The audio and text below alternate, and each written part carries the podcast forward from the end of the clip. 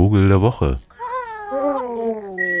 Vogel der Woche in einem Frühling, der kein Frühling ist, äh, auszurufen, ist ja auch so eine Sache. Weil eigentlich möchte man das ja feiern und zelebrieren und jetzt natürlich äh, ziehen jede Menge Vögel durch. Aber so in der Stadt hat man ja so das Gefühl, naja, was denn jetzt endlich und warum sind eigentlich die Rotdrosseln noch hier, der Winter ist vorbei und so. Und dann regnet es auch noch.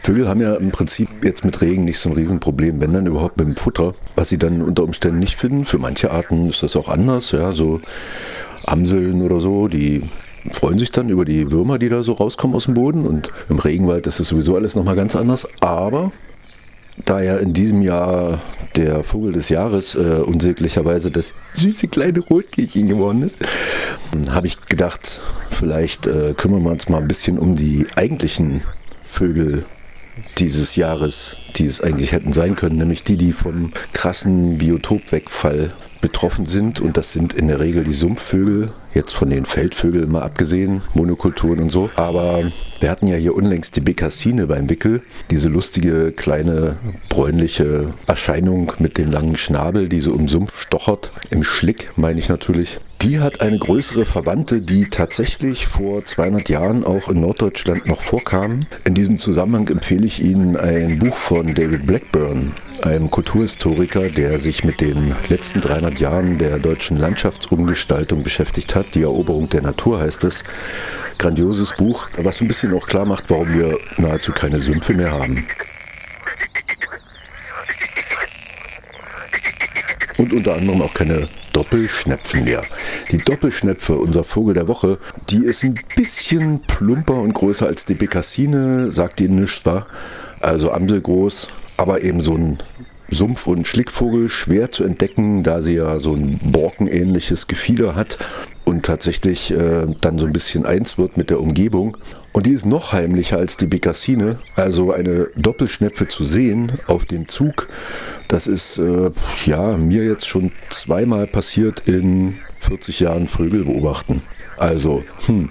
Denn äh, mittlerweile zieht sie nur noch durch und rastet dann hier an so einigen, in diesem Jahr gibt es ja wenigstens ein paar Sumpfgebieten. Und anders als die Bekassine, wenn die aufgescheucht wird, dann fliegt die so im Zickzack und laut schnarrend durch die Kante. Und dann sieht man sie eben auch mal, ist die Doppelschnepfe eher so drauf wie ihre größere Verwandte, die Waldschnepfe, nämlich nur so kurz aufzufliegen und in so einem äh, recht plumpen Flug dann auch gleich wieder irgendwo zu landen um sich weiter zu verstecken, denn sie vertraut noch viel mehr auf ihre Tarnfarbe. Und wenn sie dann aber mal auffliegt, dann sieht man auch den Unterschied und kann sie sofort einordnen. Denn sie hat so zwei leuchtend weiße aus äußere Schwanzkanten, die dann so aufblitzen und anders als die Bekassine keinen weißen Flügelhinterrand, aber das wird Ihnen jetzt alles sowieso nicht sagen, weil man sieht man schon mal eine. In jedem Frühjahr kommen vielleicht sowas wie 25 Beobachtungen deutschlandweit zusammen. Das heißt, das ist nicht allzu viel, aber andererseits gibt es sie schon noch die Doppelschnepfe. Auch wenn sie hier kaum was von sich gibt, außer mal so einen kleinen Warnruf, wenn sie losfliegt, ist sie in ihren Brutgebieten sehr eigentümlich lautstark und findet sich zur Balzzeit dann auch so in Gruppen zusammen. Und zwar in so niederen Sumpfgegenden, Flussniederungen. Und die gibt es noch in Norwegen. Da sind sowas wie 500 Brutpaare bekannt. In Mittel- und Ostpolen, in den weit unzugänglichen Flussauen oder dann eben tatsächlich in Weißrussland und im westlichen Russland bis zum Jenisej kommt sie vor.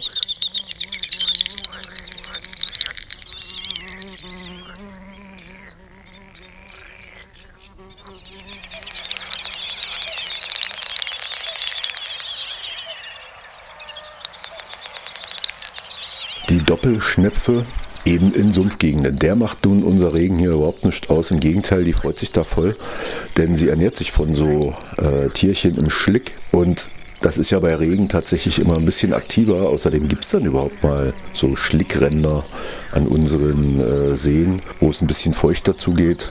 Denn die Wasserspiegel sind extrem gefallen in den letzten Jahren und das füllt sich nur sehr langsam wieder auf. Und dann kann es schon sein, dass sie an so einem verkrauteten kleinen Loch irgendwo nahe ihres Städtchens oder ihrer Stadt mal so eine seltsame Schnepfe auffliegen sehen, ganz geradlinig 20 Meter weiter wieder irgendwo sich hinsetzend. Das Schöne ist, dass man so ein Erlebnis nur sehr schwer teilen kann, weil äh, wen kümmert so ein braun-beige gemusterter Vogel, der sozusagen außer dem langen Schnabel nicht viel hermacht?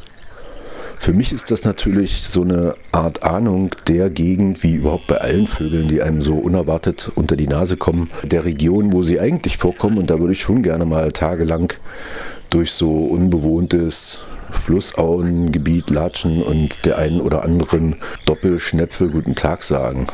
Jetzt fällt mir gerade auf, dass ich gar nicht weiß, warum die Doppelschnepfe heißt. Hm, das kriege ich jetzt mal raus und Sie können ja mal rausgehen.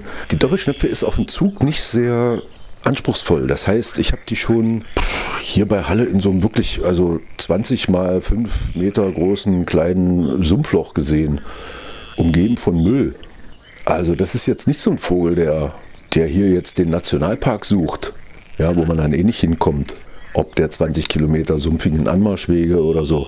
Also das lohnt sich jetzt mal so durch so eine Gebiete zu laufen und dann halten Sie mal Ausschau, da können Sie natürlich auch andere Sachen sehen. Zum Beispiel die kleine Verwandte, die Bekassine oder die Zwergschnepfe, auf die man fast drauf tritt, bevor sie losfliegt.